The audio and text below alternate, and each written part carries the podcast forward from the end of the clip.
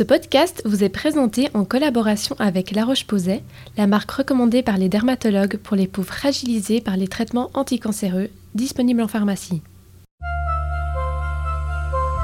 Dans cet épisode spécialement dédié à Octobre Rose, le mois de la lutte contre le cancer du sein, on accueille des paroles de femmes. Quatre femmes qui ont vécu la maladie, qui ont vécu les traitements, qui nous racontent aujourd'hui leur phase de rémission, la phase de l'après-cancer, les questionnements et les difficultés qu'elle peut impliquer. Elle nous parle du rapport au corps, du fait de se reconstruire après les traitements endurés, elle nous parle de renaissance, de découverte de soi, de l'importance de s'écouter, de savoir lâcher prise parfois, et également du fait qu'il s'agit d'une phase de la maladie à laquelle on n'est pas forcément sensibilisé ni préparé, donc de l'importance d'être entouré, d'être soutenu, même quand les traitements sont presque terminés, que les contrôles médicaux s'espacent, et que de l'extérieur on pourrait se dire cette personne est guérie. Car c'est un peu plus compliqué que ça malheureusement, et c'est de cette thématique importante que ces femmes courageuses et résilientes nous ont parlé. Elles s'appellent Carole, Alexandra, Manon et Mélanie, et elles nous ont raconté leurs histoires en quatre interviews séparées qu'on se réjouit de partager avec vous. Merci beaucoup pour votre écoute, et c'est parti. Le premier témoignage que nous accueillons dans cet épisode consacré à Octobre Rose est celui de Carole, 49 ans, qui a été diagnostiquée d'un cancer du sein en juin 2016. S'en est suivi une chimiothérapie, suivie d'une mastectomie et d'une reconstruction mammaire, puis de la radiothérapie. Aujourd'hui, Carole, qui est maman de trois enfants, est en phase de rémission et elle nous partage son histoire. Bonjour Carole, merci beaucoup d'être avec nous. C'est un plaisir de vous accueillir ici. Merci à vous d'avoir choisi ce thème et de m'accueillir. Ça me fait plaisir d'être là aussi. Vous avez 49 ans, vous êtes maman de trois enfants et vous avez été diagnostiquée d'un cancer du sein en 2016. Et aujourd'hui, vous commencez la phase de rémission. Donc c'est précisément de cette thématique qu'on va parler dans cet euh, épisode. Est-ce que vous serez d'accord de me raconter la première fois que vous avez entendu le mot rémission de la part de votre médecin? Il me semble que le moment où ça va être officiellement prononcé, c'est très bientôt. Oui, alors ce sera officiellement prononcé en octobre cette année, mais j'ai eu la chance de déjà l'entendre en octobre l'année dernière. Puisqu'on a des contrôles annuels, moi ça tombe entre octobre et novembre à chaque fois. Et comme tout se passe bien, dès l'année dernière déjà, il m'a dit, euh, ça m'a vraiment fait plaisir, ça m'a surpris. Il m'a dit euh, le mot rémission, il m'a dit ce sera officiel l'année prochaine, mais je peux déjà le dire. Et l'année prochaine, donc c'est maintenant Et l'année prochaine, du coup, c'est maintenant. Octobre 2022, donc c'est hyper bientôt. Qu'est-ce que vous ressentez en sachant que ce rendez-vous auquel vous avez dû penser tellement de fois s'apprête à arriver en fait? Bah, Je suis euh, plus que contente, je suis ravie même si quand on dit rémission, ça n'empêche pas une récidive possible. Mais ça veut quand même dire que depuis qu'on a fini les traitements, le corps, euh, entre guillemets, a repris ses droits et que tout est en train de rentrer dans l'ordre euh, tout doucement, parce que ça prend beaucoup de temps, mais c'est sur le bon chemin. Oui, parce que rémission, dans sa définition, c'est le processus de guérison quand il est officiellement établi par le médecin. Donc vous allez encore être suivi médicalement, c'est vraiment un processus, c'est une, phase, la phase de l'après-cancer. Et pour éviter voilà toute complication ou même pour guetter une, une, potentielle rechute, il y a encore des suivis juste pour s'assurer que tout continue à bien se passer. Est-ce que vous savez comment ça va se passer pour vous dorénavant? Quels sont les prochains contrôles que vous allez devoir suivre? Approximativement, donc là, depuis la fin des traitements, j'avais une mammographie, un rendez-vous gynécologique, un scanner, si nécessaire, un IRM et un rendez-vous avec l'oncologue tous les ans. Et euh, à partir de l'année prochaine, ça sera tous les deux ans. Donc ça allège vraiment euh, les examens, le suivi. Oui, oui puis euh, on sait aussi que quand même, il y a des gens à disposition si on a des, des doutes, des inquiétudes. on peut tout de suite être assuré, les appeler, être pris en charge. Donc ça, c'est important aussi. Qu'est-ce que vous avez fait en fait après avoir entendu le mot l'année dernière, le mot rémission pour la première fois, qu'est-ce que vous avez fait tout de suite après? J'ai appelé mes enfants. Mhm. Direct. Et mes enfants et ma maman. Oui. Et leur réaction, bien sûr, explosion de joie. Oui, oui, oui. oui. Ils ont vécu tout ça avec moi. Euh, vraiment, c'est une maladie qui touche une personne, mais ça impacte toute une famille, des amis. Enfin, ça impacte énormément de monde. Mhm. Ils sont toujours euh, concernés, ils sont toujours euh, à l'écoute inquiet, savoir si ça va, si ça va pas. Quand il y a eu le Covid et tout, attention, t'es peut-être plus à risque que les autres, tout ça. Donc, euh. Et j'ai traversé la phase Covid. euh, je devrais toucher du bois en disant ça. je ne l'ai pas eu. Ou alors je ne sais pas que je l'ai eu, mais en, en tout cas, moi, j'ai pas été touchée. Ça vous a donné de la force, cette euh, présence de la part de vos enfants pendant tout ce que vous avez vécu? Oui, oui, oui. De toute façon, je me suis battue pour eux euh, avant toute chose, pour moi aussi. Mais quand j'ai à l'annonce de la maladie, la première chose que j'ai dit, c'est euh, comment je vais le dire euh, à mes enfants et comment je vais le dire à ma maman, Mhm. parce que mon papa est décédé d'un cancer il y a quelques années. Je suis désolée. Et je vous remercie. Et du coup, c'était pour moi l'annonce à ma maman, c'était terrible. C'était compliqué. Et là, vous allez pouvoir l'appeler en disant que c'est officiel, c'est la rémission. Est-ce que vous avez Oui. prévu quelque chose pour ce moment-là? Alors, au mois d'octobre, dans la famille, il y a des anniversaires, donc on, on va déjà faire euh, deux fêtes, mais, mais peut-être qu'on fera aussi, oui, quelque chose de particulier pour marquer ce coup-là aussi. Et qu'est-ce que vous entreprenez aujourd'hui? Donc voilà, ça fait un an que vous avez entendu votre médecin prononcer pour la première fois le mot rémission.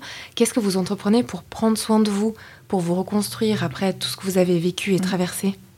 Ce qui m'a le plus manqué, ce que j'ai eu le plus envie, quand euh, j'ai pu reprendre un cours de vie, on va dire entre guillemets normal, c'est retrouver une place dans la société. Parce que euh, le cancer a entraîné euh, un licenciement, un divorce, etc., chômage, aide sociale. Et ça, ça a été la phase difficile de se sentir euh, un petit peu moins que rien. Et moi, j'avais toujours travaillé, j'ai jamais été au chômage, même en ayant eu trois enfants. J'ai toujours été une femme active. Pour moi, retravailler, ça faisait partie du bien-être, retrouver une place, être utile. Ces deux années de chômage et puis euh, une année d'aide sociale derrière, ça a été très très long, même si je suis pas restée sans rien faire. J'ai fait des activités euh, dans des associations, etc. Mais j'avais vraiment besoin de retrouver un travail. Il y a quelques années aussi, je suis devenue végétarienne. Euh, maintenant, je suis intimement persuadée que ça participe au bien-être corporel, pour moi en tout cas, psychologique aussi. Et puis, je fais beaucoup de... Enfin, beaucoup, non. Euh, quotidiennement de la méditation. C'est beaucoup? Ouais, j'essaye, j'essaye de... Ça me plaît beaucoup. La méditation, c'est quelque chose qui m'a beaucoup aidé. Le reiki aussi. Mhm. Et puis, euh, la nature, enfin, le contact avec l'extérieur. C'est des choix de vie que vous avez implémentés à quel moment? C'était pendant les traitements déjà ou euh, Bien sûr, les choses, elles ont changé pendant les traitements parce que ça vous impacte physiquement, donc il y a obligatoirement des changements. Mais en fait, il y a toute une réflexion qui se met en place à partir de ce moment-là sur ce qu'on a fait de notre vie avant, sur ce qu'on va faire de notre vie après si on a la chance de pouvoir euh, s'en sortir. Et oui, à partir de là, il y a plein de choses qui se mettent en place. En fait, c'est des engrenages qui s'emboîtent. Avant, je faisais pas de méditation. Le Reiki, je connaissais parce que j'avais une collègue qui en faisait. Euh, mais je suis passée de l'autre côté, c'est-à-dire que j'ai été euh, faire les formations pour avoir les diplômes. Ah waouh La méditation aussi, je, je m'étais toujours dit non, moi j'arrive pas. Je suis plutôt quelqu'un d'assez euh, dynamique, euh, qui aime bouger, qui aime que les choses. Enfin, c'était comme ça avant. J'ai toujours un petit peu ce côté-là, mais je me suis beaucoup calmée. J'ai appris la patience, j'ai appris à, à attendre, à écouter, à- etc. Qu'est-ce que ça vous apporte euh, tous les jours la méditation? Comment vous sentez pendant et après? Moi, personnellement, c'est quelque chose qui m'équilibre, qui m'harmonise. Ça me pose, ça m'a vraiment appris la patience, être bien, lâcher prise aussi énormément. C'est un mot, lâcher prise, très très important. On l'entend beaucoup, c'est vrai, mais je pense que dans ce genre de phase de vie, Oui. il devient nécessaire en Ouais, fait. c'est capital. C'est capital parce que sinon on, on se fait bouffer, même par des gens qu'on aime qui s'en rendent pas compte. Parce que quand on n'est pas confronté à la maladie, on a des préjugés, entre guillemets, même si c'est pas forcément négatif. hein. Style, euh, quand les traitements du cancer arrêtent, ça y est, t'es guéri, t'as plus le cancer. Et en Mhm. fait, ça c'est faux. Mais il faut faire comprendre aux gens que en fait, l'après-cancer, il est très difficile, il est très long. Il est difficile psychologiquement parce que d'un seul coup, il n'y a plus tous les médecins, toutes les infirmières, tous les rendez-vous à l'hôpital. Et même si avant on pestait de devoir faire tout ça, après on se sent euh, presque abandonné en fait. Alors que c'est quelque chose de normal, mais parce qu'on a peur. Moi, je crois qu'en Suisse, on a aussi une grande chance au niveau des traitements et de la médecine. Je- pense que j'ai été très bien entourée médicalement parlant et très bien soignée. Très peu de fois, je me suis sentie humiliée ou, entre guillemets, maltraitée verbalement ou physiquement. La seule chose, mais c'est un peu normal, j'ai dû apprendre à laisser ma pudeur de côté parce que voilà, vous êtes euh, presque. C'est pas un morceau de viande, mais les médecins après ils vous regardent le corps comme si c'était. C'est pas un corps féminin en fait. C'est voilà, il y a la maladie, il y a les, signes, etc. Moi j'étais très pudique, ça, ça, a été un peu compliqué de me dénuder en permanence pour et puis en plus on est touché, etc. C'est beaucoup des hommes, c'est 95% d'hommes les médecins, les infirmiers, etc., qui vous font les soins, qui vous font tout. Ça, au début, j'étais un petit peu. Ça a été difficile, mais maintenant, ça, enfin, maintenant. Après, on, s'y fait, il n'y a pas eu de souci. Mais je pense que c'est bien ouais, de dire que en Suisse, franchement, on a de la chance quand même. Et donc, vous avez quand même retrouvé un emploi après ces deux années de chômage? Oui, j'ai fait une formation, j'avais postulé au TL pendant que j'étais au chômage, en fait. Et puis, euh, il y a eu le Covid. Toute la phase de, recrutement et de formation, elle a été reculée à cause de tout ça. Donc, euh, oui, j'ai été formée en 2020 ça m'a vraiment boosté. Je me suis donné mais à 3000% quoi, pour, euh, pour réussir cette formation. Ce qui était bien, j'ai dû euh, beaucoup cogiter, travailler la concentration et tout ça. Parce qu'il y a mhm. beaucoup, beaucoup de choses à retenir. La chimio, ça m'avait créé quelques petits soucis cognitifs. J'ai plus la même mémoire, j'ai plus la même concentration, etc. Mais ça se travaille mhm. et ça se retrouve. Et donc, ça m'a fait travailler tout ça, et ça, c'était super. Donc, c'était double emploi. C'est le cas de le dire, c'était un emploi qui m'aidait psychologiquement, physiquement, qui m'a fait euh, me dépasser. Franchement, j'aurais pas pensé en être capable, mais j'étais à un tel niveau de désespoir que j'aurais fait n'importe quoi. Pour revenir à ce que vous disiez avant sur les préjugés, parfois même bienveillants des personnes, je pense que ça doit arriver assez souvent dans le sens où on n'est pas forcément toutes et tous sensibilisés à ce que signifie l'après-cancer. Qu'est-ce que vous aimeriez dire aux personnes qui savent pas comment s'y prendre, qui savent pas comment parler à une ou un proche qui traverse ça? Mhm. Comment est-ce qu'il faut s'y prendre? Qu'est-ce qui vous a manqué comme terme de communication ou de marque d'affection? Moi, je dirais à ces personnes qu'il faut accepter la réaction de la personne malade. C'est-à-dire que si elle a envie de parler, il faut être là pour l'écouter. Si elle n'a pas envie de parler, il faut pas absolument vouloir la forcer.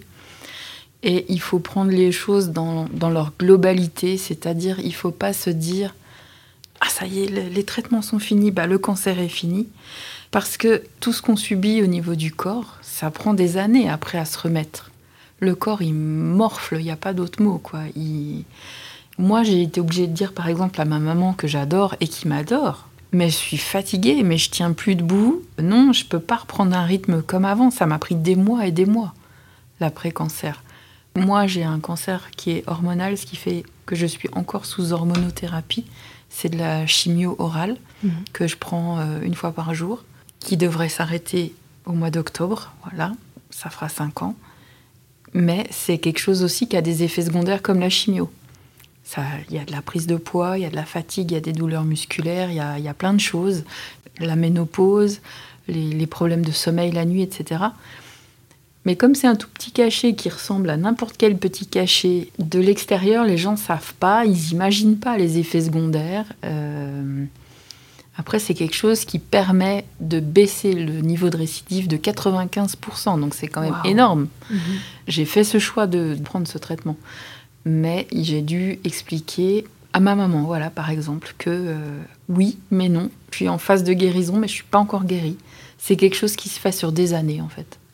Et donc pour l'entourage, ben, être extrêmement patient, parce que voilà, les gens peuvent vriller euh, comme ça en un instant, mais il y a aussi tous ces traitements qui jouent sur l'humeur, qui jouent surtout sur le caractère.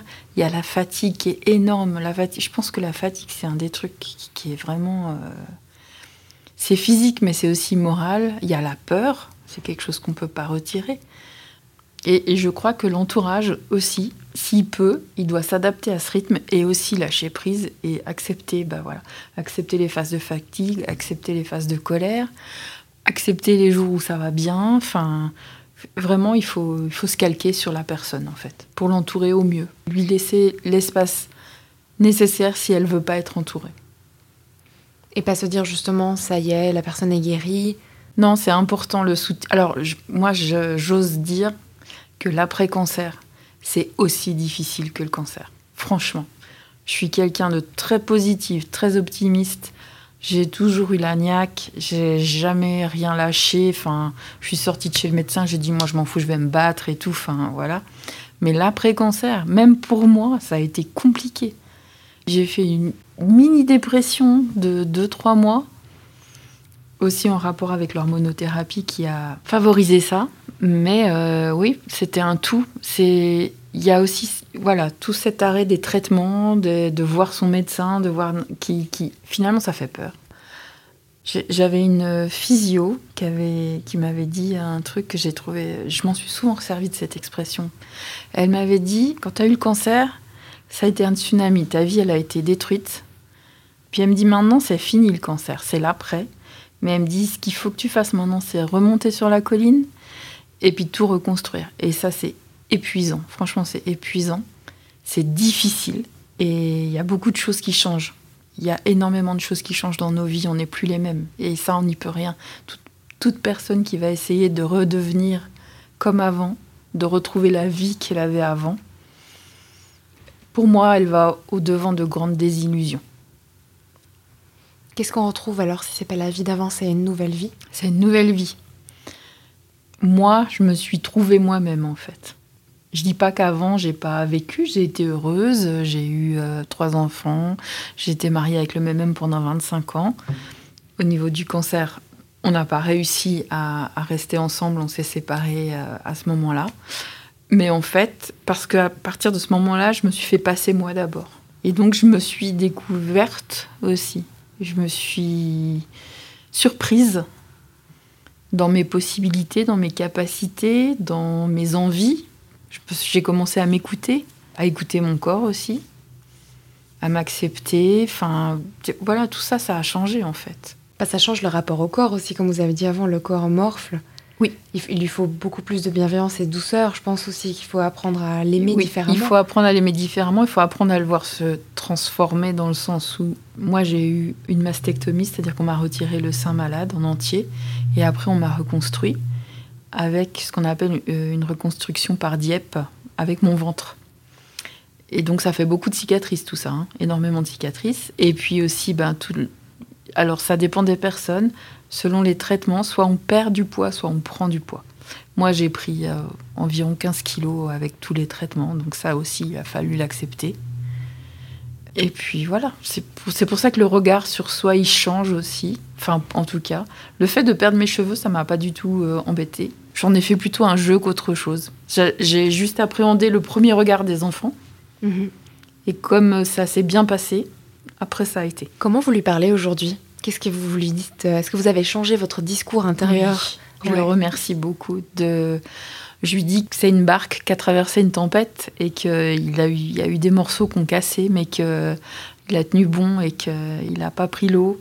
Et je suis parfaitement consciente de sa force et je dirais que même quand j'ai pas tenu le coup psychologiquement, mon corps il a tenu le coup physiquement. Donc euh, vous a apporté. Il m'a apporté exactement, ouais. Sur cette note résiliente, pour terminer, qu'est-ce que vous diriez à toutes les personnes qui vivent en ce moment cette phase d'après-cancer et qui se retrouvent face à toutes les problématiques et euh, toutes les questions que vous avez rencontrées aussi? Hmm.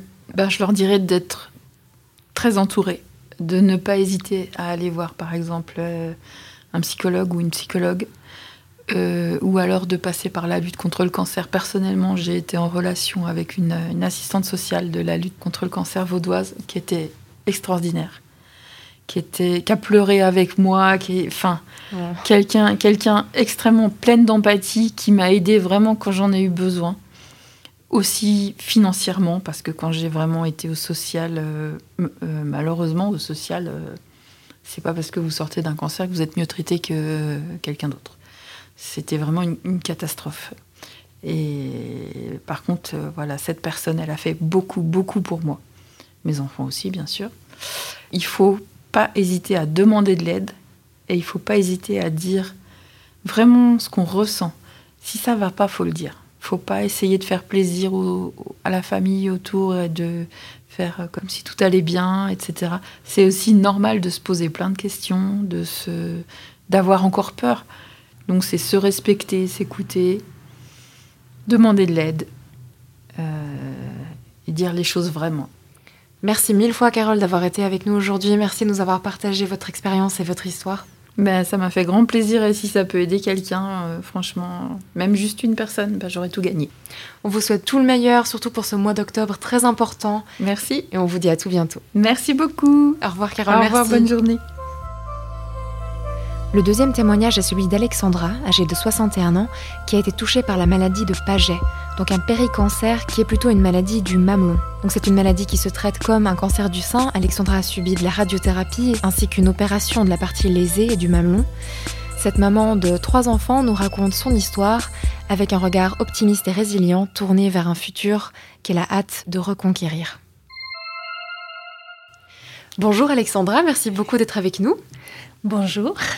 On est donc à quelques jours du début du mois d'octobre, Octobre Rose, et vous nous rejoignez dans cet épisode pour parler du processus de rémission, de la phase de rémission et de l'après-cancer du sein. Donc vous avez 61 ans, vous êtes maman de trois enfants et vous avez été diagnostiquée en avril 2021. Donc si j'ai bien compris, vous avez été touchée par un type de cancer du sein qui était assez facile à traiter, c'est juste? Disons qu'il était traité euh, comme un cancer, mais euh, c'était pas tout à fait. C'était une espèce de péri-cancer ça s'appelait la maladie de Paget, une maladie qui touche le mamelon, euh, mais qui se développe comme un cancer, donc qui grandit, qui grandit si on ne fait rien, et qui est souvent lié à un cancer sous-jacent de vraiment du sein lui-même, quoi. D'accord, donc vraiment les mêmes traitements qu'un cancer du sein. Oui. Aujourd'hui, vous êtes en phase de rémission.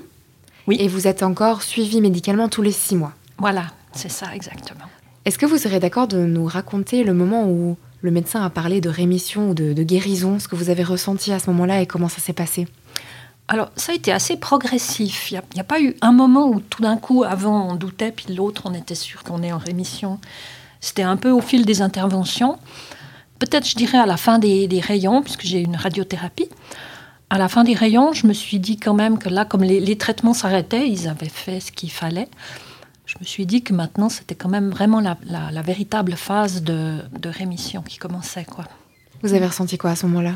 Quand ce déclic a eu lieu un peu pour vous?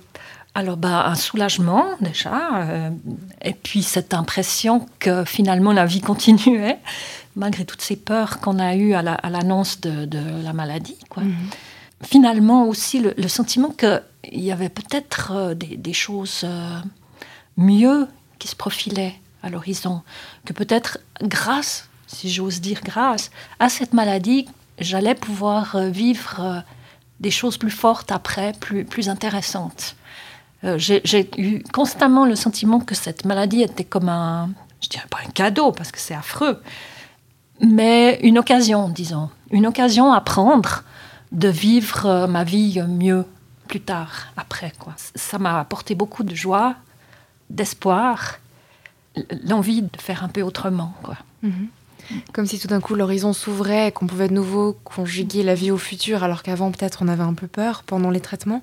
Oui, c'est ça, c'est mis un peu entre parenthèses. Mhm. Et tout d'un coup, bah, on s'aperçoit que oui, on va pouvoir encore vivre plein de choses. Et puis il y a aussi une chose, c'est comme si on vivait un peu à l'instant présent quand on est malade. On vit un peu euh, en suspens. Chaque minute passe, mais c'est comme si finalement on était étonné de les, voir passer quand même. Malgré cette chose lourde qui nous tombe dessus, il faut bien vivre quand même, il faut bien que la simple vie, elle se fasse. Donc on continue à vivre comme si de rien n'était. Et tout d'un coup, on s'aperçoit qu'on a, on a traversé toute cette période, euh, que c'était peut-être une protection aussi qu'on s'est créée pour pouvoir euh, ne pas avoir d'idées noires ou, mm-hmm. euh, difficiles. Et tout d'un coup, on se retrouve de l'autre côté d'une espèce de barrière, quoi, où les choses se sont quand même passées, puis on a survécu. Et ça, c'est hyper bien. C'était comment pour vous ces semaines et ces mois qui ont suivi l'annonce de la, de la rémission? Est-ce qu'il y a eu des moments difficiles aussi? Enfin, parce qu'il faut se reconstruire aussi d'une certaine manière, ou est-ce que c'était vraiment que du soulagement tous les jours? Alors non, il y avait le, soulagement, mais il y a eu aussi plein d'interrogations. Du style, euh, qu'est-ce que je vais faire de cette nouvelle vie? Quelque sorte. Comment la rendre euh, intéressante euh, Comment euh, y, transposer tout ce que j'ai appris pendant ma maladie le, concrétiser aussi des fois, c'est pas très facile parce qu'on se dit qu'on perd son temps. il faut, on a envie de vite vivre, quoi, de vite mhm. vivre ce qu'on a eu peur de perdre avant. Donc, on se pose des questions, beaucoup de questions, c'est vrai, sur la suite. Et là, vous avez dit que vous avez appris des choses pendant les traitements. Est-ce que vous êtes d'accord de partager avec nous la plus grande leçon qui vous est venue? Oui, alors j'ai appris plein de choses ouais, pendant ce traitement que, sur ma vie passée, sur mes angoisses, euh, sur euh, des choses aussi de mon enfance qui se sont très mal passées. J'ai appris que j'avais été euh, maltraitée enfant. Et là, euh, je pense que cette maladie euh, a aussi été un trop-plein de, tout ça. Mon corps a réagi euh, parce qu'il fallait, il fallait que. C'est un, peu un message que mon corps me, lançait, qu'il fallait réagir, qu'il faut un peu s'occuper de soi, quoi, qu'il faut un peu être gentil avec soi-même, qu'il faut se, ménager, surtout, je dirais, aller, aller un peu réfléchir pourquoi on a eu cette maladie, qu'est-ce qu'elle exprime dans le corps, pour, comment ça se fait. Et en revenant sur euh, son parcours, euh, de comprendre qu'on peut faire quelque chose et il faut essayer de. Enfin, il faut, c'est des, grands mots, mais le plus possible, essayer de comprendre ça et puis plus tard de, se faire du bien, d'être vraiment euh, en accord avec soi-même. Essayer de retrouver cette harmonie, pour moi, ça a été très important, quoi d'essayer de comprendre qui j'étais réellement et, et, de vivre en accord avec ça. Vous parlez d'harmonie, de prendre soin de soi, d'être gentil avec soi. Mmh. Comment est-ce que vous faites ça au quotidien pendant cette phase de rémission pour prendre soin de vous, autant sur le plan physique que mental? Il me semble que vous êtes artiste. Est-ce que ça, ça rentre en compte aussi? Ah oui, bien sûr. Les peintures que je fais, euh, tout d'un coup, je me suis rendu compte qu'elles elles avaient quand même une certaine valeur que c'était pas juste des bouts de papier euh, quoi. Que finalement, c'était quelque chose qui exprimait quelque chose de moi et euh, qui ont commencé à exister, tandis qu'avant, elles étaient perdues au fond d'un tiroir, quoi. Je me suis quand même rendu compte qu'elles avaient le droit d'être montrées, quoi. Il y, avait, il y avait quelque chose de, de prendre un peu confiance euh, en moi aussi, beaucoup. Mmh. Puis autrement, pas prendre soin de soi, c'est euh, d'aller vers les choses qui nous font plaisir, qui nous, qui nous rendent heureux, qui nous donnent du bonheur. Et pour moi, ben, la peinture, voilà. Et, moi, j'aime les belles choses. J'aime les, les, les, belles couleurs, j'aime les, les, beaux paysages. Tout ce qui est beau, pour moi, ça me fait vibrer. Alors, euh, c'est le plus possible d'aller les, les, admirer, n'importe quoi. Moi, tant qu'il y a de la beauté, ça me remplit l'âme de, de, bonheur. Donc, je cultive ça je vais vers la beauté le plus possible, quoi, quelle qu'elle soit. Et vous avez été bien entourée, vous êtes encore bien entourée pendant ce processus? Oui, j'ai été très bien entourée. J'ai rencontré plein de gens qui étaient très à l'écoute des souffrances euh, des gens euh, comme moi.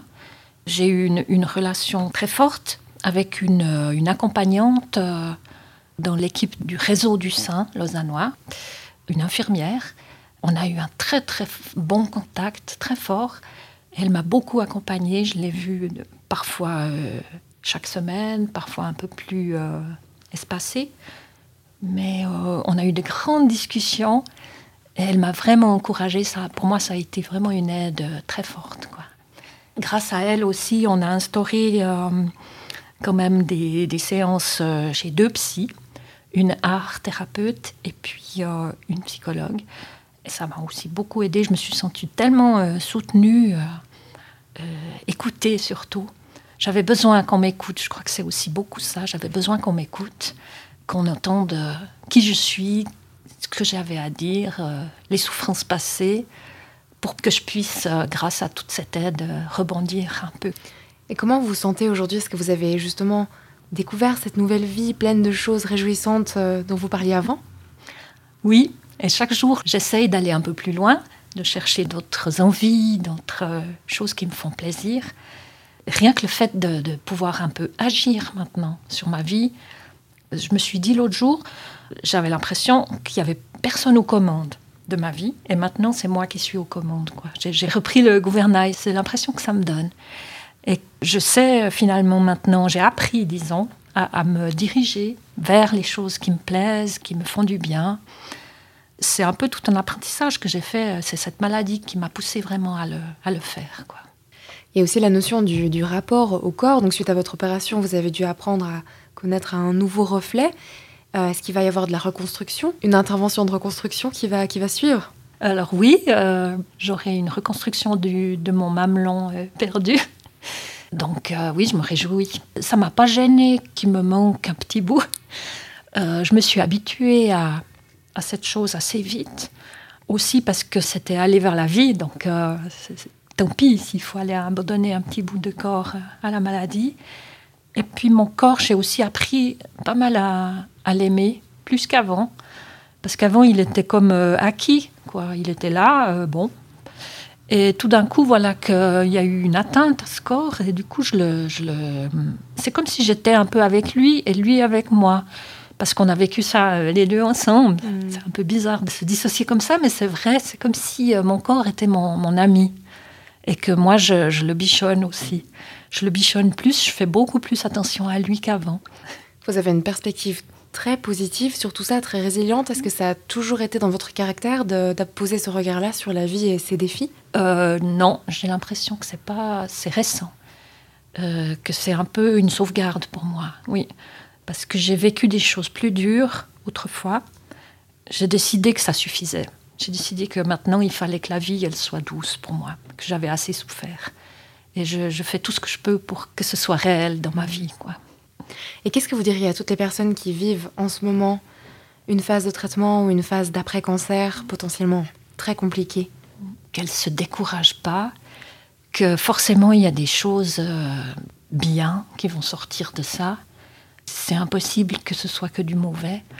Essayer de, rebondir sur ça, d'en tirer euh, un enseignement, quelque chose de positif. Je sais que c'est difficile des fois euh, quand on est vraiment au fond du trou. Mais forcément, euh, comme on dit, quand on est au fond, on peut que remonter. Quoi. Et c'est en général ce qui arrive. Merci mille fois Alexandra pour votre présence et pour votre partage. C'était un plaisir de vous accueillir au micro.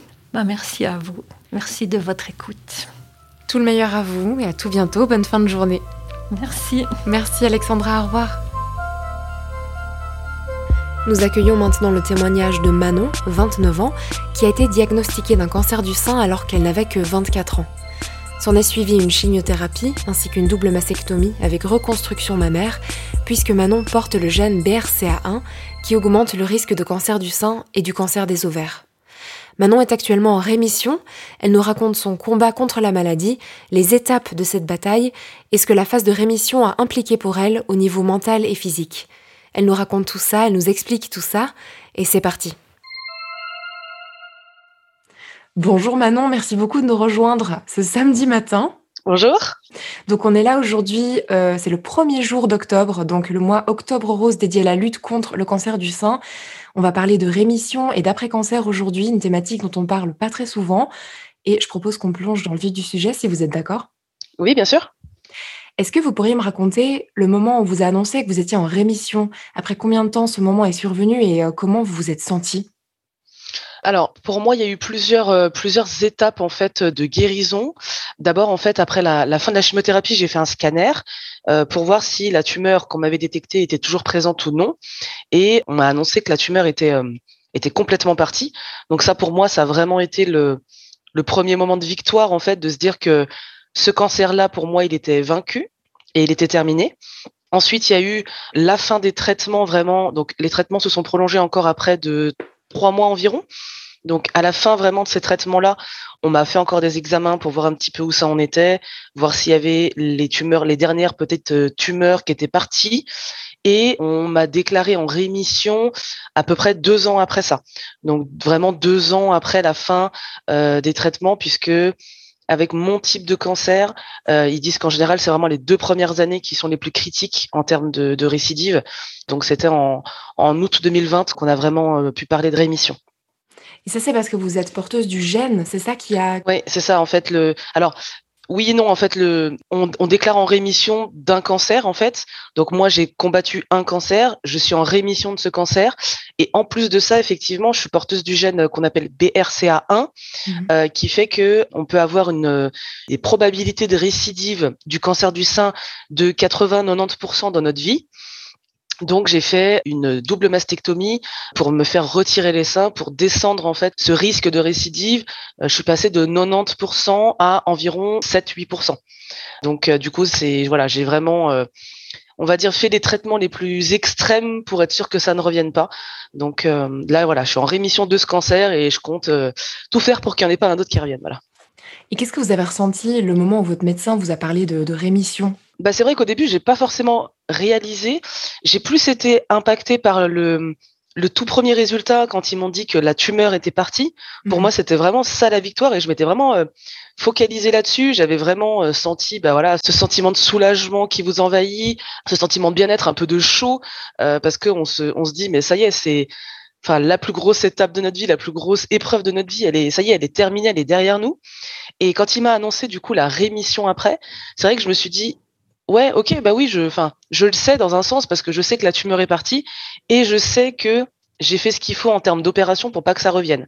Mais c'est vrai que sur le coup, j'ai pas forcément réagi. Et après, en rentrant à la maison et puis en, en y pensant un petit peu, en me disant, OK, là, c'est bon, tu es médicalement en rémission. Ça veut dire que les médecins estiment vraiment que ton cas n'est plus si euh, critique que quand tu es arrivé chez eux. Et j'ai ressenti quand même, euh, pareil, cette euh, sensation de bien-être et de soulagement un petit peu plus tard au final, donc quelques jours après, le temps vraiment de digérer la nouvelle et du coup de, de me dire, ah oui, ok, ça y est, je suis en rémission, ça y est, c'est vraiment derrière moi. Et cette épée de Damoclès, qui était au-dessus de ma tête, je la ressens du coup un petit peu moins pour finir. Pour finir. Et qu'est-ce que vous avez fait pour marquer ce moment-là? Est-ce que vous avez célébré ça d'une certaine manière? Alors, euh, j'ai célébré, je pense, à peu près tout euh, dans, le, dans le cancer. Euh, quand, quand, on m'a annoncé que la chimio avait marché et que j'avais plus de tumeur, j'ai fait une immense fête euh, avec euh, tous mes amis en fait et surtout tous ceux qui avaient été là pour moi pendant toute la chimio parce que j'ai eu énormément de soutien. Euh, j'ai énormément d'amis en fait qui sont portés volontaires pour m'emmener en chimio, rester avec moi à l'hôpital, etc. Donc vraiment pour les remercier, ben, j'ai fait un, une, grande fête en fait pour tous les, les, mettre dans la même pièce et vraiment leur dire merci parce que bah c'est on se rend pas compte à quel point on met sa vie entre parenthèses et à quel point les autres du coup mettent leur vie en parenthèse pour, entre parenthèses pour nous. Donc ça pour moi c'était vraiment important de les remercier. Après, à la fin des traitements tout court, donc euh, trois quatre mois après ça, je suis partie en voyage avec euh, avec mon meilleur ami pour euh, bah, pour fêter ça aussi. Et quand on m'a annoncé vraiment la rémission, c'est pareil, j'ai fait un petit restaurant avec des amis pour dire voilà ça y est, là voilà le cancer à part à part pour les rendez-vous de contrôle, on n'en parlera plus quoi. C'est c'est mmh. vraiment derrière. Et comment votre état d'esprit a changé du coup? Parce que on parle souvent d'une sorte d'état d'urgence pendant les traitements, qu'on n'ose pas vraiment se projeter, qu'on vit vraiment ça au jour le jour, qu'on met toute notre force dans ce qu'on vit. Comment est-ce que ça, ça change au moment où on, peut enfin parler d'officiellement une rémission médicale? Alors, euh, pour moi, ça a été, euh, ouais, c'est vrai que ça a été justement ça, le, le passage entre je vis un peu au jour le jour, on verra. Je fais pas vraiment de plan sur la comète parce que c'est on jamais, etc. Moi, je suis quelqu'un qui aime euh, prévoir euh, tout ce que je fais euh, bien en avance. Donc c'est vrai que par exemple, c'est bête, mais des vacances. Par exemple, on est en janvier, je sais que j'ai des vacances en septembre. Et ben tout de suite comme ça, j'aurais envie de prévoir quelque chose, réserver des billets d'avion, etc. Alors que quand j'étais malade, c'est pas quelque chose qui me passait par la tête du tout. C'était euh, ok, ma prochaine chimio, elle est, elle est euh, jeudi prochain. Tous les jeudis, c'est chimio. J'ai mon petit planning, puis ça rythme ma vie en fait. Donc c'est vrai que hum, je vivais vraiment, oui, alors au jour le jour entre guillemets, on va dire de la semaine à la semaine plutôt, mais euh, mais pas plus loin. Et je me disais vraiment, il faut. C'est un peu comme quand vous avez un, quelque chose que vous aimez pas faire, vous dites allez, je le finis vite, comme ça au moins, je suis tranquille et après je pourrais profiter. J'avais vraiment cet état d'esprit là et que par contre du coup depuis que je suis en rémission j'arrive vraiment à me dire, OK, là c'est bon, la parenthèse, elle est vraiment fermée. Le livre, il est, il est fermé. Je le mets de côté, je le range dans la bibliothèque. Et maintenant, j'en ouvre un nouveau et je suis à la page 1 de milliers de pages. C'est blanc et je peux vraiment faire ce que je veux. Et ça, ça a vraiment été pour moi le début bah, d'une nouvelle vie pour le coup. Je l'ai réalisé quand même un petit peu avant euh, qu'on m'annonce la rémission, mais c'est vrai que ça a été assez, euh, bah, c'est difficile hein, euh, au final de se dire ok maintenant ça y est tu peux arrêter d'avoir ce sentiment de peur et ce sentiment de, de pression constante. Tu peux mettre ça de côté et tu peux aller de l'avant et organiser de nouvelles choses et prévoir de nouvelles choses. Pourquoi c'est difficile? Parce qu'on doit lâcher une sorte de cocon de sécurité qu'on s'était constitué? Oui en fait euh, là où c'est difficile c'est que donc les médecins nous disent qu'il faut alors moi par exemple je sais que lorsque je suis arrivée chez l'oncologue, que on m'a donné le protocole, euh, donc de chimio, de rayons, etc. J'ai un, oncologue qui est juste exceptionnel et qui m'a dit, il faut que je te le dise, le mental, c'est 80% des traitements. Il m'a dit, nous, on te donne un 20%, on te donne deux, trois petits trucs qui marchent, on le sait, mais le mental, c'est 80%. Donc, mon cerveau qui a, qui a eu ce déclic, en fait, de se mettre en mode euh, combat, en mode warrior, où je me suis dit, OK, je mets ma vie entre parenthèses pendant neuf mois, un an, en gros, et je vais faire que ça. Je vais penser qu'à ça, faire les choses correctement et pas à moitié. Comme ça, au moins, je sais que quand ça sera fini, j'aurais fait les choses correctement et je pourrais passer à autre chose. Donc, mine de rien, j'avais quand même cette projection interne de me dire, là, je suis en train de faire quelque chose qui me plaît pas, mais bientôt, je ferai des choses qui me plaisent. Donc, j'avais en fait cette petite euh, carotte, on va dire, de la vie d'après. Donc, je me suis vraiment enfermée dans un cocon pendant le cancer pour tout donner, en fait, pour le supprimer et en me disant, t'inquiète pas, ça va aller. Après, tu pourras faire ce qui te plaît, vraiment. Donc là, vous êtes encore dans la phase de rémission avec des contrôles réguliers juste pour s'assurer que, que, tout se passe bien, c'est juste? Oui, c'est ça. Donc j'ai l'oncologue, du coup, euh, je le vois tous les six mois. Et donc deux fois par année où je le vois, il va palper en fait donc les zones de ma poitrine en fait, là où il y avait le cancer et l'autre sein également, me demander comment ça va, si j'ai des, symptômes par exemple de la de la chimiothérapie qui ont perduré ou euh, si j'ai quoi que ce soit qui s'est déclaré entre-temps et un rendez-vous sur deux, je fais également une échographie qui est quelque chose de plus précis évidemment qu'une palpation. Donc au final maintenant c'est vraiment euh, je dirais une formalité quoi, pour dire après forcément plus on avance dans le temps, moins il y a de chances que quelque chose se déclare puisque on peut aller euh, normalement que mieux hein, après avoir euh, terminé les traitements. On parle souvent de l'après-cancer comme toute une phase en fait, comme une période qui est pas forcément facile dans le sens où elle amène des questionnements, comme vous disiez avant, sur l'avenir, l'horizon qui se déploie. Tout d'un coup, on, peut oser le regarder. Et il faut aussi un peu se reconstruire après tout ce qu'on a subi, après tout ce que le corps a encaissé pendant les traitements. Est-ce que vous, vous avez été bien entouré pendant, pendant cette phase de rémission? Alors euh, oui, j'ai été. Alors il faut savoir que j'ai été quand j'ai extrêmement entourée pendant les traitements, c'est c'est vraiment. Je je pense que je suis jamais allée en chimio. Il y avait au moins en tout cas deux personnes avec moi, donc euh, toutes les semaines. Du coup, j'avais la chimio toutes les semaines. Euh, j'avais des amis qui venaient me voir, je pense quasiment tous les jours. Donc j'ai vraiment été très très entourée par ma famille, etc. Donc, quand il y a eu la phase de rémission, on a fêté ça, mais c'était du ponctuel. Donc, j'ai été entourée vraiment euh, au top. Je pourrais jamais rien dire là-dessus pendant les traitements. Et puis pendant la rémission, en fait, étant donné que la rémission arrive deux ans après la fin des traitements, c'est vrai que ça fait long. En deux ans, on peut faire plein de choses. On a reconstruit sa vie. Enfin, on essaye de reconstruire sa vie. Les autres euh, qui avaient mis leur, euh, leur vie entre parenthèses pour moi, bah, ont repris leur vie, ce qui est tout à fait normal.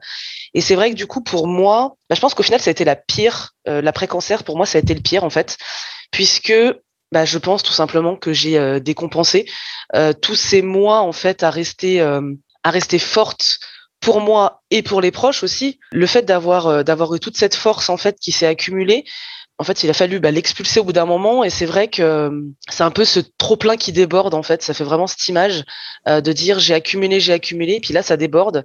Et pour moi, ça a été vraiment là où bah, j'ai le plus craqué. En fait, j'ai très peu pleuré pendant mon cancer. Au final, même l'annonce, vu que on m'a annoncé ça le 27 novembre, le 30 novembre, je commençais les traitements. Donc j'ai même pas vraiment eu le temps d'y penser. Tout de suite, ça s'est enchaîné, puis c'est devenu mon quotidien après tout de suite. Donc j'ai pas vraiment pu y penser, j'ai pas vraiment pu m'apitoyer sur mon sort en me disant oh mon dieu, mais pourquoi moi, mais qu'est-ce qui m'arrive? J'étais vraiment dans l'engrenage des traitements. Et quand ça s'est terminé, c'est normal, c'est humain. Hein. Les gens disent ok, ben c'est bon, elle a, elle a eu les traitements, ils sont terminés. On a eu la confirmation que la tumeur a disparu, que euh, elle a fait les opérations qui étaient nécessaires pour que le cancer n'en revienne pas. Donc c'est ok. Et en fait, moi pour moi, ça a été vraiment la période la plus dure parce que j'ai vraiment eu ce fossé entre j'ai du monde tout le temps, presque 24 heures sur 24 à euh, ben, je revois des amis euh, euh, comme n'importe qui une fois par semaine voilà pour aller boire un verre manger ensemble ça a vraiment été difficile parce que j'ai pas repris le travail tout de suite. Hein. J'ai repris le travail que deux mois après. Ça n'a pas été une période facile pour moi, vraiment pas. Mais ça m'a permis de me poser les bonnes questions du coup et, euh, de faire des très gros changements dans ma vie euh, par la suite. Et qu'est-ce que vous avez entrepris et vous entreprenez encore aujourd'hui pour prendre soin de vous? Euh, alors pour moi, ce qui a été le plus marquant en fait, c'est euh, la fatigue. Euh, le corps il, il, fatigue et la fatigue perdure après les traitements. Mhm. Du coup, c'est vrai que j'ai toujours été plutôt pile électrique, à faire vraiment beaucoup de choses dans une, dans une journée, être très sportive, avoir une vie sociale très active. Et donc cette fatigue m'empêchait vraiment de reprendre justement la vie que je voulais, donc la vie entre guillemets normale que j'avais avant. Donc j'ai vraiment dû apprendre à écouter mon corps. j'ai ce qu'on appelle encore des jours sans. C'est-à-dire que je vais me lever le matin et je vais être fatiguée en fait en me levant. Euh, donc ça, au tout début, c'était quasiment euh, impossible limite de me lever. Et puis maintenant, je les ressens, mais ça m'empêche pas de, me lever puis d'aller travailler, par exemple. C'est juste que je sais que par exemple le soir, faut rien que je prévoie parce que je pense que 20h30, 21h, je suis au lit. Et ça, ça peut durer jusqu'à 10 ans après la fin des traitements. Donc mmh. ça, je savais que ça allait être un petit peu, euh, un petit peu compliqué. Donc j'ai appris à écouter mon corps et j'ai appris à reprendre ma vie euh, sportivement et socialement parlant plus tranquillement en fait. J'ai pas repris de 0 à 100% comme c'était avant parce que je savais que je pouvais pas. Et la deuxième chose que j'ai vraiment faite, c'est que je me suis euh, rapprochée de la médecine euh, douce et alternative, avec euh, surtout la méditation, qui m'a énormément aidé à faire le vide et faire le point sur mes idées et mes intentions en fait. J'ai aussi fait de la sophrologie pendant un temps.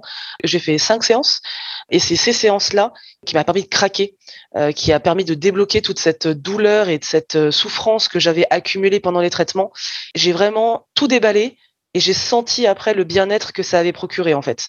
Et c'est d'ailleurs grâce euh, au centre qui existe à Genève à côté de l'hôpital qui s'appelle Otium euh, qui propose en fait des soins pour les personnes qui ont eu des un cancer. Et la dernière chose, c'est que je me suis euh, remise au sport. D'abord doux, hein, plutôt du yoga, du pilate, des choses comme ça, des séances assez courtes, pas trop de cardio parce que c'est ça qui me fatiguait vraiment trop. Euh, donc vraiment du sport doux pour commencer. Puis j'ai repris progressivement en me donnant des objectifs. Voilà, une séance de 30 minutes, de 45, de 1 heure, des séances plus intenses, moins intenses. Puis ensuite une séance par semaine, deux séances par semaine, etc. Et j'essayais de me fixer comme ça des objectifs personnels et notamment par exemple des objectifs euh, sportifs euh, pour intégrer euh, bah, les sapeurs-pompiers volontaires dont je fais partie maintenant et qui nécessitaient du coup une épreuve sportive pour pouvoir l'intégrer. Donc bah, voilà, ça a été mon épreuve et mon objectif suivant et, et, je les ai réussis. Et donc voilà, le, la satisfaction qui en ressort, elle est, elle est vraiment agréable. Donc pour arriver au point où vous en êtes aujourd'hui, pour euh, relever tous ces défis atteindre ces objectifs, vous avez donc appris à écouter votre corps, à plus le, le respecter. Et il y a aussi peut-être, je pense, un changement de, de, rapport à votre corps, vu que suite au traitement, suite aux opérations, à la reconstruction, vous avez dû apprendre à, à connaître et à vivre avec un corps qui avait changé. C'était comment ça pour vous et comment c'est aujourd'hui? Alors oui, c'est vrai qu'effectivement, euh, ben, j'ai encore euh, l'image en tête euh, avant l'opération où j'étais, je m'étais mise nue devant ma glace de salle de bain et en me disant mais voilà ça c'est mes seins. Dans quelques jours je les aurai plus. Je ne sais pas si on peut vraiment parler de deuil. Je pense qu'il y a quand même une partie de deuil dans ce processus parce que on fait quand même le deuil d'une partie de notre corps comme disent les médecins, c'est bête, hein, mais c'est pas, c'est vrai que c'est pas un, organe vital. Un sein, c'est vraiment, c'est l'esthétique au final. Mais c'est tellement connoté en fait féminité qu'il y a quand même cette partie de deuil en fait. Euh, c'est bête, hein, le corps s'habitue euh, à une vitesse juste euh, incroyable, donc on s'habitue au nouvel aspect de notre sein. Mais c'est vrai que la partie après mentale, elle est plus difficile l'avantage que j'ai eu, c'est que je ne me suis jamais vue sans sein. Ils m'ont opéré et ils m'ont dans la même opération retiré les seins et mis des prothèses. Donc, je suis sortie du bloc, j'avais quand même des seins. Ça a clairement aidé dans mon processus de, reconstruction. Et euh, là où j'ai pas trop, j'ai pas été trop impactée pour le début, puisque donc à gauche, j'ai ma, ma, prothèse qui est restée et euh, qui est très jolie, euh, rien à dire. Et à droite, en fait, donc c'est le côté où j'avais pas le cancer. Mon corps a rejeté la prothèse. Et donc, au bout d'un moment, les médecins m'ont dit écoutez, on a déjà mis deux prothèses. Maintenant, il faut laisser votre corps un petit peu se reposer parce que sinon, ça va vous faire des marques à vie et c'est pas ce qu'on veut. On veut quelque chose de joli. Donc du coup, j'ai eu à droite un petit moment de, alors j'étais sans sein entre guillemets. Ils ont pu en fait me garder toute euh, l'enveloppe cutanée. Donc j'avais la peau, j'avais mon mamelon, et c'est comme si en fait le sein était dégonflé. Ça faisait vraiment cette impression. Et en fait, ils m'ont rempli après la peau avec de la graisse qu'ils ont prise de des cuisses, euh, de mon ventre, etc. Et donc en fait, c'était un processus qui était un petit peu long puisqu'il fallait cinq opérations pour remplir correctement et qu'il fallait que j'attende à peu près quatre mois entre chaque opération. Donc je savais que ça allait prendre à peu près un an et demi, deux ans à ce que je, retrouve un sein euh, entre guillemets correct euh, par rapport à l'aspect visuel. Et maintenant que j'ai mes seins, c'est bête à dire, mais je les aime en fait. C'est c'est de me dire que ça fait partie de mon histoire. Ils sont pas parfaits, mais comme euh, aucun saint ne l'est de toute manière, ils sont pas parfaits, mais c'est les miens et c'est le témoignage visuel de ce que j'ai vécu, de ce que j'ai enduré. Et je suis fière presque, pas de les montrer parce que c'est pas à ce point-là, mais je suis, je suis fière de me dire que je les ai. Je suis fière de dire, euh, de, de parler de ce que je, de ce qui m'est arrivé et de dire, voilà, tu vois, après tout ce que j'ai vécu, eh ben voilà où j'en suis et voilà à quoi je ressemble. Et clairement, je suis juste ultra heureuse en fait du résultat parce que c'est pour moi c'est l'accomplissement de beaucoup de choses et c'est le résultat d'une lutte qui a été quand même euh, difficile. Maintenant, je peux le dire et je me l'avoue à moi-même. Euh, même si j'étais en mode guerrière, c'était quand même quelque chose de difficile et, et, quelque chose que je souhaite à personne vraiment. Et du coup, c'est, je suis presque fière en fait d'avoir ces seins parce que pour moi, c'est vraiment l'accomplissement de quelque chose dans ma vie et la preuve que en ayant un, mental d'acier et en étant positive, en y croyant en fait, en croyant à la médecine, en faisant confiance aux médecins, on arrive à avoir quelque chose qui est vraiment beau en fait. Aujourd'hui, Manon, vous n'avez pas d'enfant. Est-ce que c'est un projet de vie dont vous avez parlé avec votre médecin au moment de la rémission, au moment des traitements ou même avant de commencer les traitements? Oui, alors euh, effectivement, donc j'ai pas d'enfant actuellement. Euh, oui, c'est un projet de vie, ça a toujours été un projet de vie. Quand je suis tombée malade, j'avais 24 ans. Euh, c'était pas du tout un projet de vie à l'époque. Hein. J'étais, j'étais mmh pour moi trop jeune pour avoir un enfant. Donc c'est pas quelque chose qui m'a travaillé en fait pendant les traitements. La seule chose, j'étais, je sais pas pourquoi, hein, je me suis persuadée que la chimio rendait stérile alors que pas du tout. Hein, clairement, c'est, je, je sais pas si je l'ai peut-être lu sur internet ou quoi. Donc les médecins m'ont tout de suite rassuré en me disant non, non, alors pas du tout. Euh, ça va détruire en fait le capital d'œufs potentiel que je pourrais avoir actuellement, mais une fois que les traitements seront finis, tout le processus va se refaire et j'aurai une nouvelle réserve en fait euh, qui va apparaître vu mon, jeune âge. Donc ils m'ont dit il y aura pas de souci. Après ils m'ont euh, fortement déconseillé d'avoir un enfant dans les deux premières années de la, la fin des traitements puisque justement j'étais pas encore en rémission et le médecin m'avait bien précisé voilà les deux premières années, c'est vraiment le, le, palier critique. On déconseille d'avoir un enfant puisque la plupart des cancers sont hormonaux. Et du coup si on quand on est enceinte on a une stimulation hormonale qui est juste incroyable. Donc du coup ça pourrait être contradictoire de dire j'avais un cancer hormonal que j'ai calmé puis d'un coup je restimule avec des hormones. Donc potentiellement ça pourrait faire revenir le, cancer. Le mien il n'était pas hormonal mais le médecin m'a dit voilà on, on, va pas tenter le diable euh, voilà.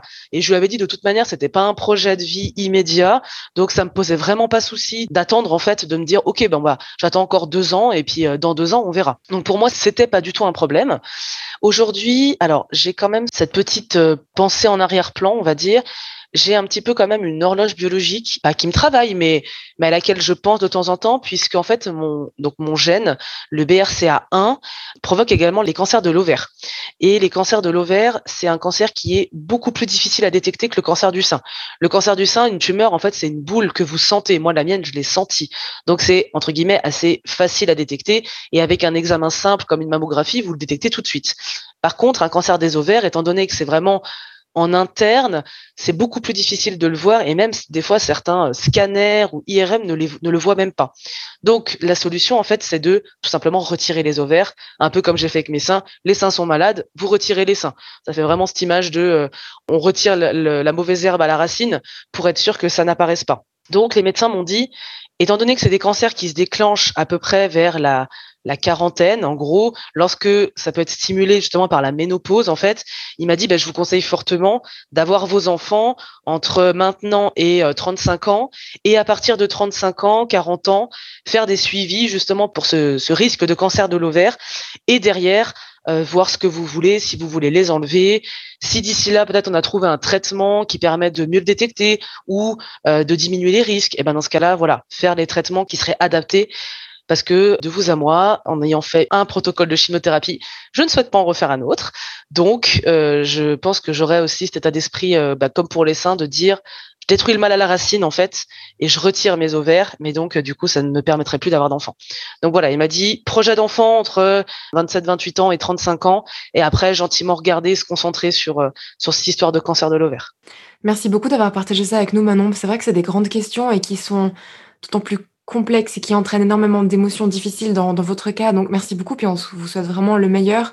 Et on espère de tout cœur que ce genre de traitements dont vous parliez vont être trouvés merci à vous de, de m'avoir reçu. Ça fait plaisir de, de savoir qu'on est aussi entendu et que j'ai vraiment l'impression que dans cette phase de rémission, il y a de plus en plus de choses qui sont faites pour l'accompagnement euh, des mmh patientes. Et euh, pour moi, c'est juste ultra important parce que j'ai vraiment l'impression que pour beaucoup de personnes, c'est une période qui est difficile et c'est une période pour laquelle on se sent pas euh, assez euh, légitime en fait au niveau de, on, se dit, bah ça y est, mes traitements sont terminés, je, peux, suis pas légitime à me plaindre maintenant, ça y est, c'est terminé, il faut que je reprenne le dessus.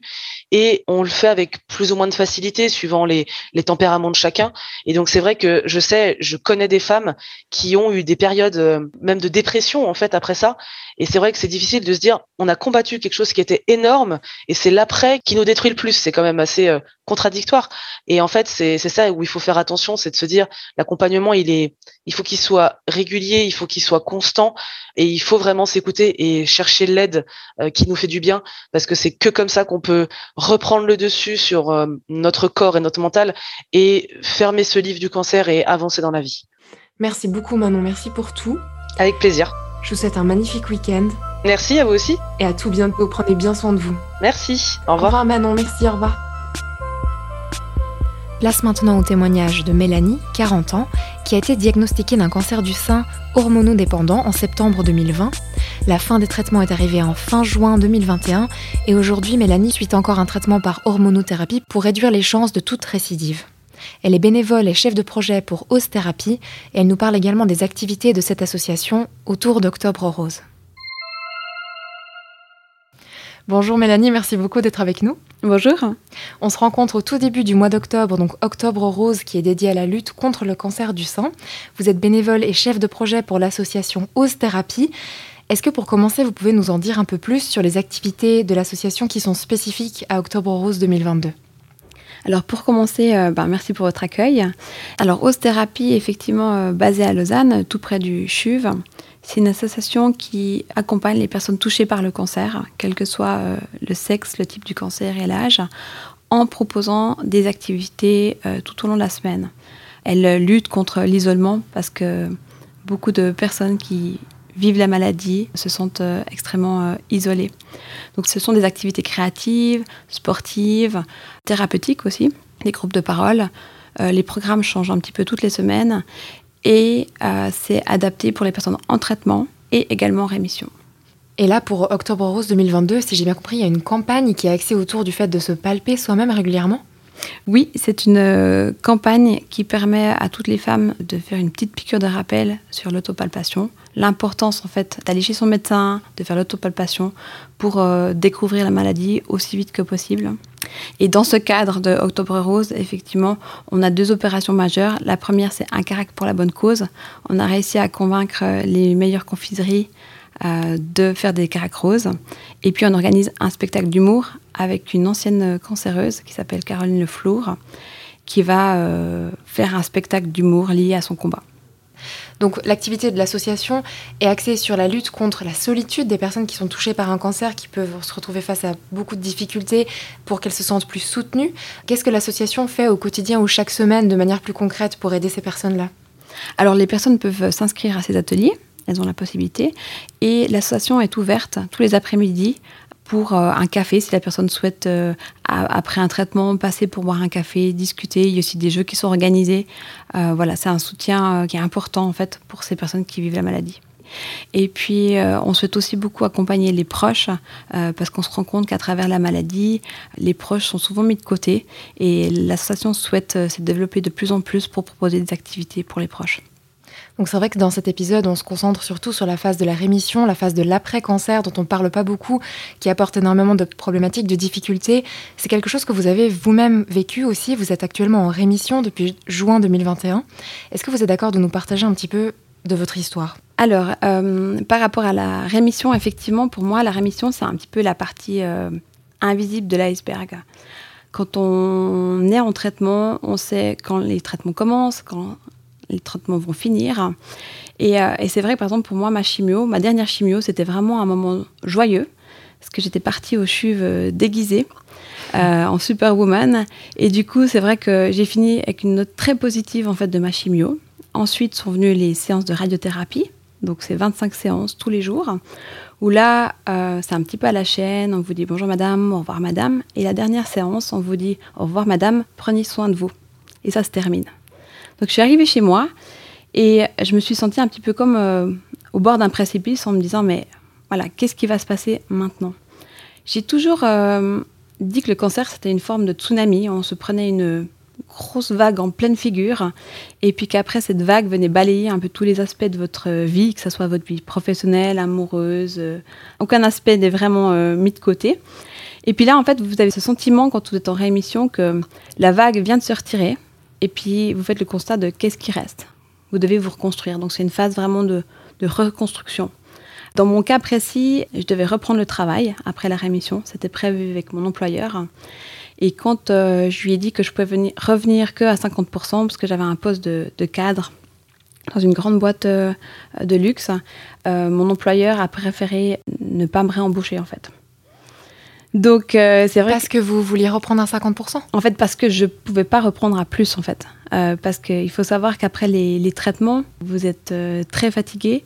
Il y a énormément de troubles qui arrivent, des troubles cognitifs, ça veut dire euh, des problèmes de mémoire, des problèmes de concentration. Et selon les personnes, vous avez encore plein de batailles à affronter, que ce soit de la reconstruction chirurgicale, euh, plein de, mots différents. Et effectivement, euh, mon employeur voilà, voulait compter sur moi à 100% et il n'était pas d'accord de me reprendre à 50%. Donc c'était un petit peu la douche froide parce que pendant tous les traitements, bah, c'était un petit peu la lumière euh, au bout du tunnel où je me disais, ah bah génial, je vais pouvoir reprendre mon poste. et puis finalement, non. Alors, ce que j'ai commencé à faire, j'étais été soutenue par une coach pour faire un bilan de compétences, pour savoir dans quel domaine je voulais évoluer.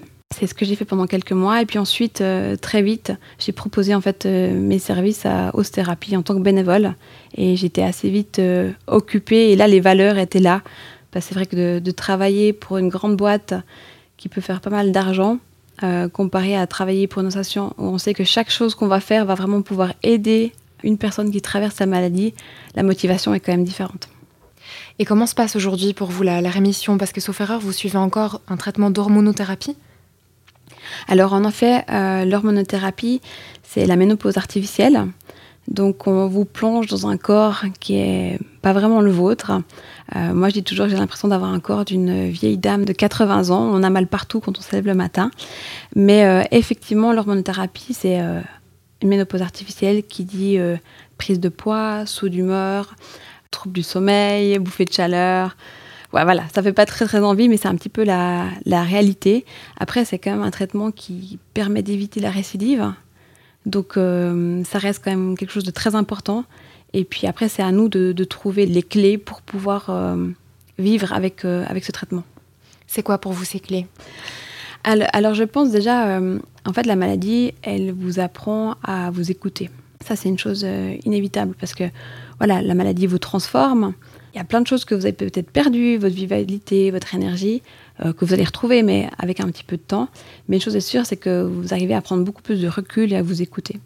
Donc euh, la première chose, c'est que si on se sent fatigué, ben, de ne pas avoir honte, de se dire, voilà, je me sens fatigué, je vais faire une, une sieste si c'est possible de, le faire. De ne pas hésiter aussi à, parler ouvertement de ce qu'on vit à ses amis. Et puis aussi en parler aux médecins pour trouver peut-être des alternatives, pour changer la médication. Il y a quand même des alternatives.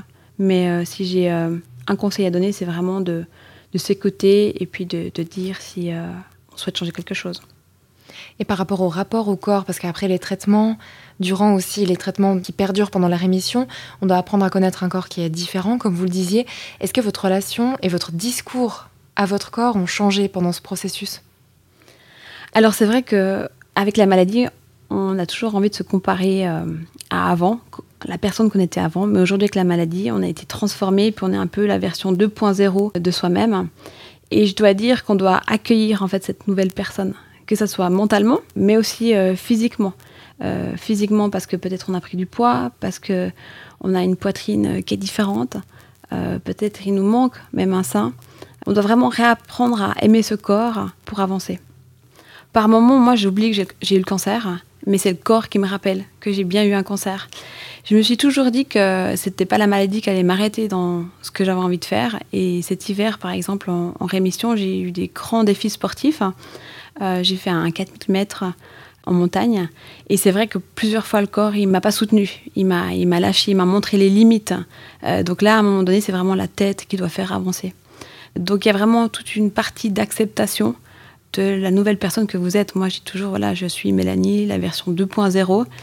Et voilà, j'ai grandi de la maladie, mais il y a, des choses, ben, effectivement, que vous devez laisser derrière et que vous serez euh, plus jamais la même personne. Et c'est important de sensibiliser davantage à cette question-là, justement aux difficultés qui peuvent survenir après la rémission? Oui, parce qu'en fait, euh, moi, j'ai bénéficié vraiment d'un entourage exceptionnel, que ce soit euh, ma famille, mes amis qui ont été présents, qui m'ont accompagné à faire des défis sportifs, à faire des, des balades à m'accompagner au rendez-vous. Donc j'étais vraiment très très euh, choyée. Et puis effectivement, quand les traitements sont terminés, vos cheveux repoussent, ben, en fait, euh, il y, a un vide. Vous voyez le nombre de SMS qui se réduisent. Euh, les gens vous demandent un petit peu moins comment vous allez. Et puis quand on vous voit, généralement c'est ah mais t'as l'air lumineuse, t'as l'air en forme, tu vas bien. Et puis vous n'avez juste pas envie de casser l'ambiance en expliquant tout ce que vous faites face en fait. Mmh. Donc effectivement, souvent ben on oublie de poser la question euh, si ces personnes vont bien. C'est intéressant parce qu'en fait, alors il faut juste que je partage quelque chose qui s'est passé avant euh, l'enregistrement de cet épisode. Une de mes questions, c'était comment allez-vous? Et ça, c'est pas la bonne question à poser. C'est une question qui est peut-être fermée, à laquelle on va répondre machinalement oui et toi. Est-ce que vous êtes d'accord de partager ce que vous m'avez dit par rapport à cette question? Oui, mais de manière générale, dans la vie, quand vous posez la question à quelqu'un comment vas-tu, euh, si cette personne vit euh, un moment assez difficile, elle va dire tout va bien, en fait. Parce que dès que vous dites non, ça va pas, la personne en face ne sait pas comment euh, réagir.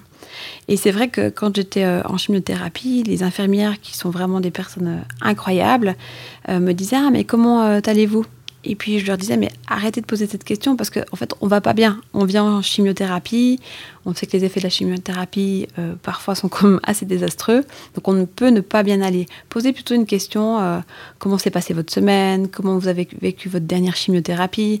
Et je pense que ça, c'est un, un bon conseil à toutes les personnes qui côtoient des ex-cancéreux, c'est de dire voilà, euh, comment tu vis euh, ton après-cancer, euh, quels sont tes projets, est-ce que tu es toujours suivi à l'hôpital, comment se passent tes suivis, quel est le prochain examen? Parce que c'est vrai que quand on est en, rémission, en fait, on, vit quand même dans une certaine inquiétude. On a des examens qui sont importants, qui vont nous valider si on est en bonne santé, si on continue notre guérison. Et c'est vrai que bah, souvent les, amis ou la famille ne posent pas forcément des questions. Parce que c'est aussi un manque d'éducation. On ne sait pas finalement qu'est-ce qui se passe après le cancer. On connaît bien maintenant euh, la chimiothérapie, la radiothérapie, mais le après-cancer, on ne connaît pas vraiment. Ça, c'est un conseil précieux. Qu'est-ce que vous diriez autrement aux personnes, justement les proches de celles et ceux qui sont touchés par un cancer pour avoir les bons mots, pour avoir les bons gestes, les bonnes actions, pour prouver qu'elles sont là, qu'elles sont prêtes à soutenir euh, leurs proches?